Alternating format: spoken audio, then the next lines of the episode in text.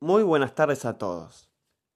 En este capítulo del podcast entrevistaremos a la que fue una docente 40 años en ejercicio, hoy jubilada. Su nombre es Corina Aide Suázaga y tiene 84 años. Primero que nada, queremos agradecerle mucho por compartir su tiempo y su conocimiento con nosotros. Una vez dicho esto, vamos a empezar a conversar sobre cómo fue su, su rol y su práctica como, como docente, si es que así lo fue, durante eh, la dictadura militar, el proceso militar eh, en Argentina. Bueno, primero que nada, le doy la bienvenida nuevamente. Muchas gracias por venir. Muchísimas gracias por, por considerarme para esta entrevista. Perfecto, bueno, vamos a, a comenzar. Primeramente le tengo que preguntar si usted fue docente durante la época de la dictadura militar. Sí, efectivamente. Yo en ese momento era eh, docente titular en una escuela pública de acá de Mar de Plata. Perfecto. En ese sentido, ¿no? Cuando, digamos, si el país está atravesando un momento de dictadura, significa como que no hay mucho respeto sobre las instituciones.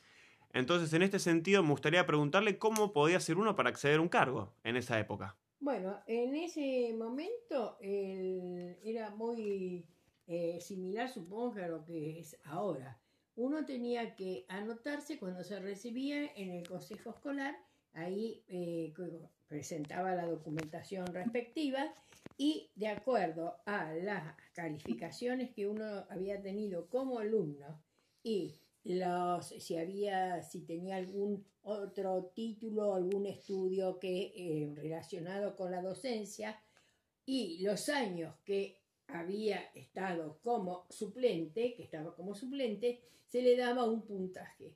De acuerdo a ese puntaje se hacía el listado en el cual en el mes de febrero o marzo, no me acuerdo bien, nos llamaban y nos ponían, de acuerdo a ese puntaje, lógicamente el de mayor puntaje eran los primeros que llamaban para que se eligieran los lugares vacantes que había en, la, en el distrito. Em, una vez que estábamos eh, cumpliendo con esa función, nos eh, enviaban a los lugares elegidos. Eh, las suplencias eran desde a veces unas semanas hasta a veces el año entero. Lógicamente que ese tipo de, de tiempo eran los que siempre eran cubiertos por las maestras, las suplentes de mayor puntaje. Perfecto. Bueno, siguiendo en este sentido de las normativas, eh, quisiera preguntarle cómo hacía uno para acceder a una licencia, ¿no? Por maternidad o estudio, ¿cómo hacía uno? Bueno, eh, había estaban las licencias eh, por mm, estudio.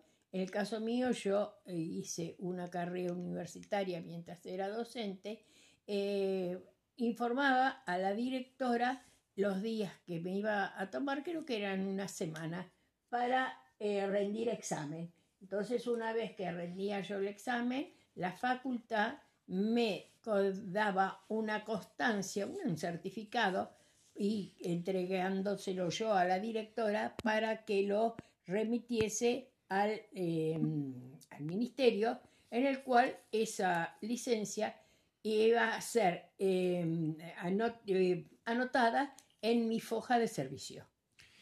Eh, con respecto a las enfermedades, uno tenía em, que ir a su médico de cabecera, el médico de cabecera había mm, dado, daba la cantidad de días supuestos que uno podía faltar o cumplir la enfermedad. Una vez que uno tenía ese, certificado, esa constancia, eh, iba a un centro médico, no me acuerdo en este momento si era en la zona octava o había una repartición especial, y lo presentaba al médico del ministerio que éste certificaba la ausencia.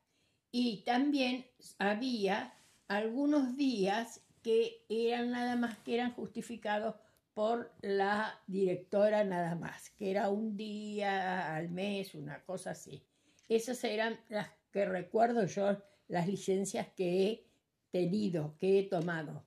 Eh, lógicamente, había más otros tipos de, de licencias, que yo en este momento no pongo en conocimiento porque no me acuerdo bien.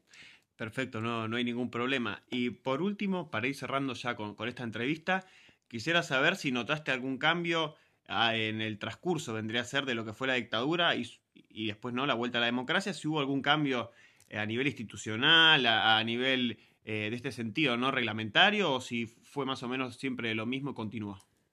No, eh, yo no sé si sería el tipo de escuela como en una escuela pública y que no estaba en el centro de Mar del Plata, sino más bien en las afueras. Nunca hubo ningún cambio, sino seguir cumpliendo con, de forma estricta, todos los reglamentos que teníamos en ese momento. Es decir, no se manifestaba no puedo decir en otros estamentos de la educación, pero con respecto a la escuela primaria en la cual yo me desempeñé, nunca observé nada que no fuera el cumplimiento estricto de las reglamentaciones impuestas, tanto para los docentes como para los directivos y para los alumnos. Perfecto, muchísimas gracias por haber compartido su tiempo.